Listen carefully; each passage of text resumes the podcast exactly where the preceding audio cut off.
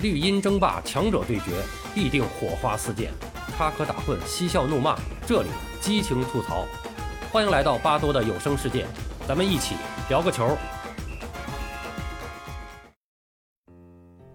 朋友们好，我是巴多。上一期在总结奥运的节目中，巴多提到了这个中国奥运军团中有七大传统的夺金项目，分别是跳水、乒乓球、举重、游泳、羽毛球、射击和体操。那么在这七个大项目中呢，有些是我们的传统强项，而且有着比较强的统治力。你比如说跳水和举重，那么基本上只要我们参加的项目，呃，夺金的概率是非常大的。但有一些呢，并不是我们的传统强项。你比如说游泳，虽然我们在这个项目上夺得的金牌，在中国队的金牌榜上不算少，呃，为我们这个金牌榜呢做出的贡献也是比较大的。但是由于这个项目呢是奥运会的大项，金牌数啊比较多。我们所夺得的这个金牌，在整个这个游泳项目中还是很少的一部分。呃，相对来说，美国和澳大利亚都是这个项目上的这个强队，啊，我们呢还是有一定的差距的。还有的项目呢，就是从历史战绩上看不太稳定。你比如说羽毛球，这个是我们的一个传统强项，但是在九二年巴塞罗那奥运会开始设这个项目，我们当时就一块金牌都没有拿到。后来在九六年我们拿了一块，随后连续几届呢。都是这个三到五块，这个成绩也非常突出。到了上届又缩水到了两块，这届也是我们也是拿到了两块。那么说到这个夺金的稳定性，就不得不说到中国乒乓球队，他们绝对堪称是最稳定的夺金天团。从一九八八年汉城奥运会开始设立乒乓球比赛，到刚刚结束的东京奥运会，一共产生了三十七枚金牌。那么我们拿到了三十二枚，三十三年中我们只丢了五块金牌。对这个项目几乎就是绝对的垄断和统治了。在刚刚结束的东京奥运会上，有一次陈梦在参加这个新闻发布会的时候，有记者就问他，是什么原因让中国队在这个项目上始终保持着强大？那么陈梦的回答就是传承。呃，我觉得这个回答的非常棒啊，也是非常的到位。如果只能用两个字来总结，那么这两个字就最贴切，这两个字就是最贴切的。那么当然了。这个记者们啊，特别是外国记者们，能不能理解就另当别论了。不过，如果细说起来，这真是一个很大的话题。决定中国乒乓球队长盛不衰的具体因素有很多，但是有一点我觉得不应该忽略，就是来自外部的压力。什么？中国乒乓球队还有来自外部的压力吗？真的有。虽然我们看上去始终在横扫对手，但实际上，如果我们认真看比赛，就会发现，即使是那些三比零、四比零获胜的比赛。过程也并不像比分那样看上去的轻松。我们的对手不多，但并不是没有，而且一些选手的水平和我们是非常接近的。正是有这些优秀的选手一直在追赶我们，在坚持和我们对抗，才让我们有着保冠军的压力，才能让我们一直的不松劲儿，不断的创新，不断的强化，让我们变得更强大。那么从这个角度来说呢，刚才我提到的我们丢失的五块金牌，就显得更加的弥足珍贵了。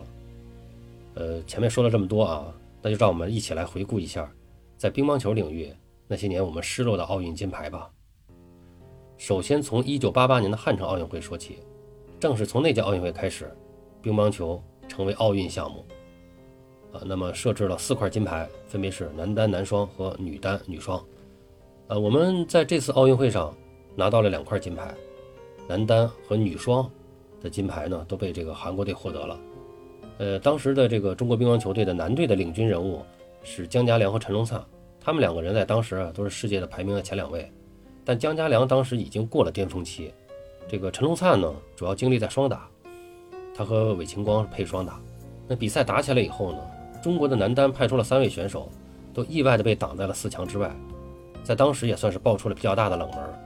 那客观的说呢，当时的国际乒坛虽然国乒是强队。但并不像现在这样一家独大，而是近有日韩强敌，远有欧洲群虎，胜负也都是正常的。也正是从那个时候开始，中国乒乓球男队进入了一段低潮期，而获得男单金牌的东道主选手刘南奎，是占据了天时地利人和，夺下了这块分量极重的乒乓金牌。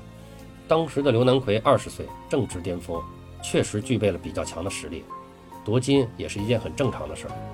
两年前在韩国本土举行的亚运会上，他就已经是男单冠军了。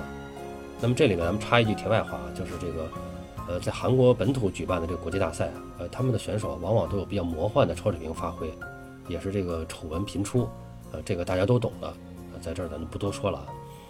那么在女双的决赛中呢，是中韩之间展开的争夺，最后呢，呃，结果还是这个韩国名将玄静和和梁颖子战胜了中国选手陈静和焦志敏。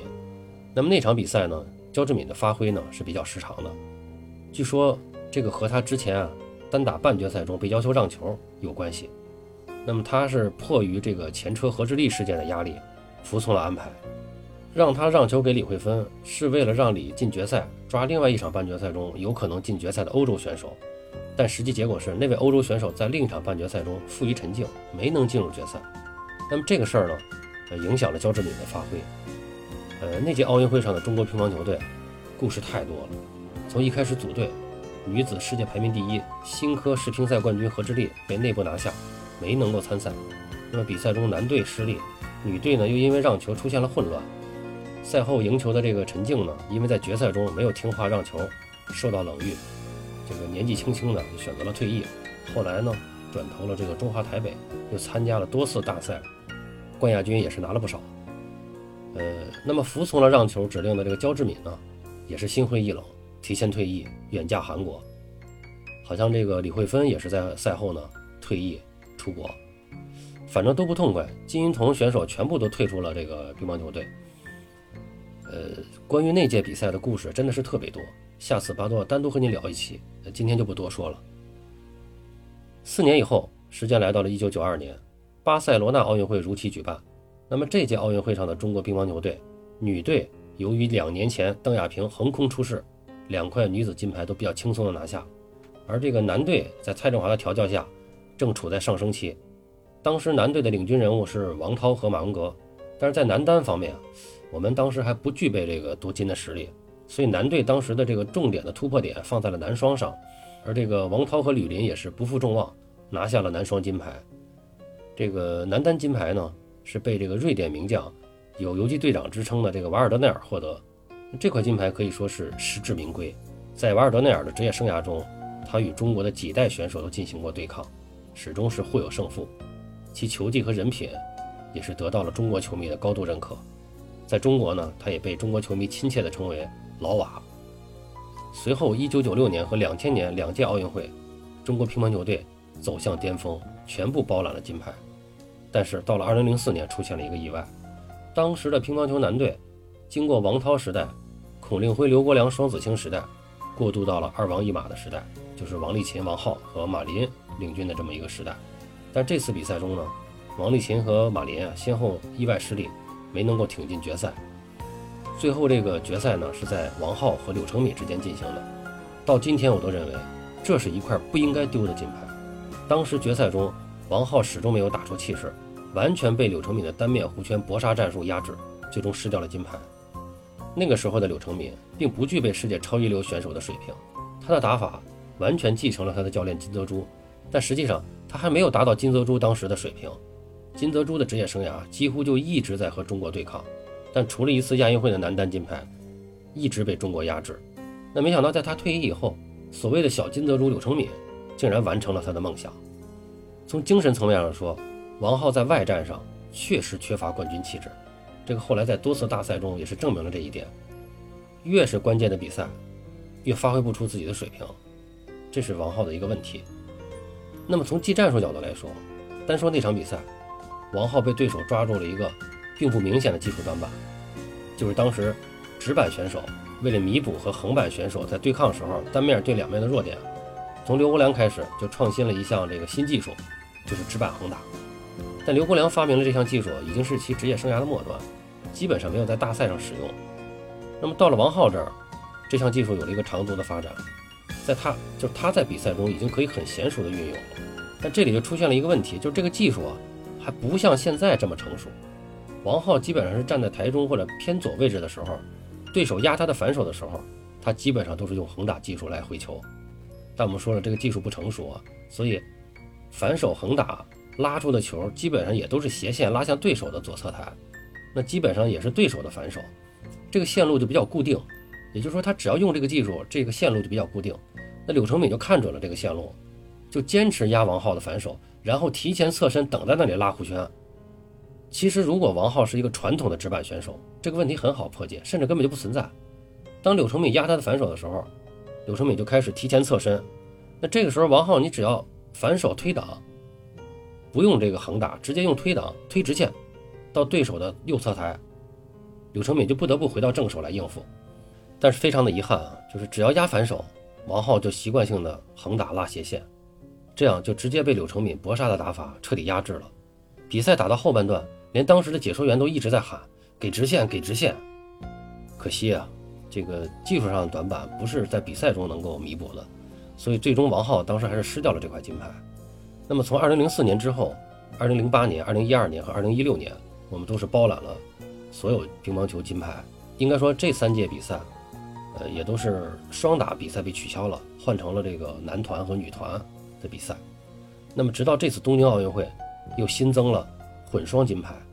我开始觉得这个项目我们优势也是很明显的，但是日本队呢，显然准备的更充分，也是打出了很高的水准，战胜了许昕和刘诗雯。奥运会刚刚结束，那么这场比赛就不再具体说了。不过我觉得呢，没有什么遗憾啊，就是一块金牌的失落并不是什么坏事儿，对于整个项目的发展以及中国乒乓球队的发展，可能都是件好事儿。在决赛中能看到中国选手和外国选手的对抗，显然对观众是更有吸引力的。作为球迷呢。也是希望能够看到更多更精彩的比赛。呃，说了这么多，呃，您同意我的观点吗？欢迎在评论中留下您的观点，我们一起讨论吧。巴多聊个球，我们下期再见。